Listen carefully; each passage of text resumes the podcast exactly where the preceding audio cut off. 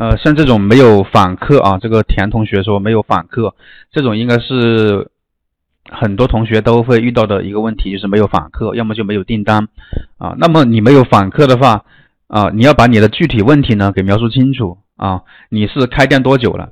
你店铺里面有几个产品，对吧？你做了什么？我才知道怎么回答你。你就直接一个没有访客怎么办？我也是不知道怎么回答你。所以咱们同学们问问题呢，要把那个问题呢发具体。啊，问具体一点，因为别人不了解你的情况的时候呢，对吧？不是很清楚你遇到什么问题的时候呢，那是没办法给你回答的。啊，因为你想要做访客的话，你要做很多动作，但是呢，你这个店你肯定是做了一些动作，有很多，比如说有多少个产品，你都要写出来，对吧？你做了一些什么事情啊？你要把你的基本情况写清楚，别人才知道怎么样给你回答，对不对？所以说，咱们同学们问问题啊，一定要把那个问题写清楚啊。啊，店铺里面呢只上架了那个十三个产品呢，然后其他的就没有做了，也开了那个，他说他也开了那个直通车的，对吧？也开了直通车的，你开了直通车，怎么可能还会没有访客呢？对不对？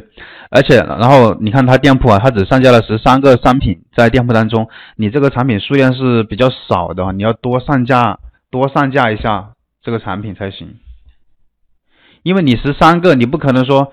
呃，你上架了十几个，然后你就无意之中就就正好有一个成为了爆款，那这个概率有这么高吗？对不对？而且你是刚看你是刚刚开店新手，你应该是没有这么高的概率一下一下子就能选到那种比较好的产品的。所以呢，我建议你是多可以练练手，多去多去练手嘛，去去发布去上架一些商品会比较好。那么一个店铺在速卖通这里呢，就是说你。至少也要上上个一百多个吧，一百五十个左右吧，对吧？如果说你有的话，如果说你实在没有这么多产品，对吧？你就上只有，比如说你只有你算只有五十个，那你就上架五十个左右就行了。有些是很多的，它会上架一百多个、两百多个，甚至比如说那像那个手机壳饰品这种啊，它的 SKU 是很多很多的，那么它就可以上架多少个呢？有些会上架四五百个、七八百个的都有的。但是我依然不建议大家去大量铺货。有同学会问老师，我这么我我们速卖通这里啊，它能能不能大用软件大量铺货呢？有没有什么软件能够批量的，对吧？给我上架产品的啊，上架产品的软件，对吧？像这种呢，我一般是不鼓励的，一个叉叉啊，就是不对的。你不要搞这个软件大量去铺货，因为你。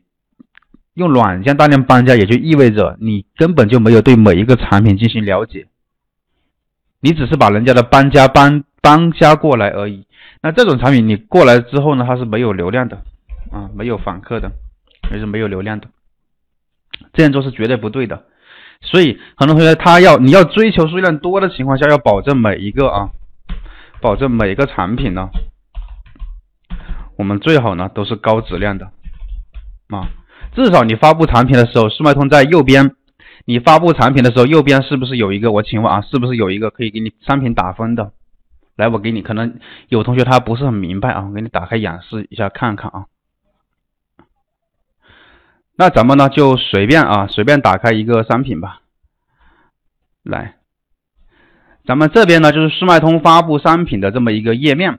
对吧？然后你到旁边是不是速卖通这个商品有个整体的质量质量度？就这个东西啊，现在是我没有填任何东西，它是没有的。你至少在这个最简单的这里嘛，你要达到全部，对吧？要达到最高的一个质量。我就不说别的，是吧？这一点你肯定是要做到位的。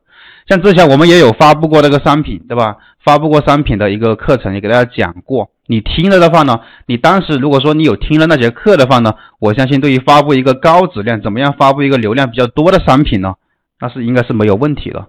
然后有个同学说，开店一个月有两个订单，但是买家都没有付款，是什么情况？你开店了，别人拍下不付款，这是很正常，每个店都有这种情况，包括不仅仅是不付款，包括加入购物车他就就是不付款，啊，对吧？很多，包括他还收藏了你的商品，他也不付款，这种都是一个问题。你就可以去想一下，为什么你在淘宝上面买东西，你自己买东西，你为什么加入购物车、加入收藏夹你不买东西呢？因为你只是一个收藏一个动作而已。比如像我，我在淘宝上买东西也是一样一样的，对吧？我习习惯性的把一些看着 OK 的产品，对吧？备备备选着，我就放到购物车去备选。备用着，我到时候在最终啊去做一个对比，在购物车上面去到到底要买哪一个，然后我才会去下单。有时候可能我就放在购物车，我就不管它了，可能我也不买，不一定会买。那么就这么一个原因，并不是每一个加入购物车、每一个拍下你东西的人他都得付款，没有这个道理啊。有一些主动联系刷单的能刷单吗？这种人的话呢，你主动联系他的话。像这种的话，他是在你站内信里面去发，他发的是一个广告。至于你能不能联系他呢？这要你自己去判断啊。一般情况下来说呢，嗯，刷单肯定是不好的啊，肯定是有风险的，懂了没有？因为你刷单一旦被平台抓到的话，那绝对是有风险的，好吧？但是呢，我们这里呢，其实我们是有研究了一套啊，就是说，呃，不是刷单，但是呢，我们和已经达到了刷单那种效果，可以呢出很多真实的订单。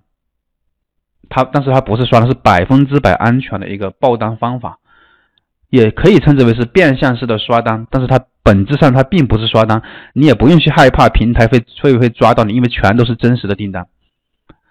啊，我们只是说通过一些技术的手段，通过一些方式，正规的方式，对吧？让大量的客户吸引，被我们吸引过来下单，他付出真金白银直接付款，我们也是真实发货的，都是一切都是真的。啊，这种方式变相刷单玩法啊。好，下一个问题，现在数脉通更新规则，前期大量铺货还行得通吗？刚刚不是说了吗？行不通了。产品可以更换主图，重复上传吗？产品的主图你重复上传，你想你想干嘛呢？啊，主图的话你随便怎么改都是没有任何问题的，它不不会说影响你什么的。老师，我这个新店呢，呃，开了一个多月了，上架了一百多个手表，曝光三千多，然后访客只有四五十个，没有什么订单。你这个店？基本上可以说啊，没有一个爆款，所以上架了一百多个手表了，流量才这么点。那这个同学，你你就要认真去听这些课程，多去学习一下，总是没有坏处的。你可能就是说开了店之后是这种情况，开上传上传商品之后呢，到店铺里面之后呢，可能就是稍微打一下折，要不呢就做一下直通车，其他的就不知道要怎么样去优化，怎么样做运营了。你是这么一种状态的人。这种卖家，你就要好好多去学习，因为你再这样下去的话，迟早会被市场所淘汰的。一个产品最多可以上几个链接呢？啊，一个店铺最多可以上几个产品？你应该是这样问。你这个问题呢，有点顺序颠倒啊。目前的话，你你可以上架啊，几千个产品都是没有问题，但是你一般也不建议你上架那么多，一般一个店就几一两百个就够了。你上架那么多也没有意义。上架多的是那种大量铺货的，他想一次性上架三千个产品都可以。对吧？但是呢，你要上架那么多的话，之后呢，那就上传不了了。但是，一般呢，不建议你上架那么多啊，一两百个就够了。你店铺里面不需要有那么多商品。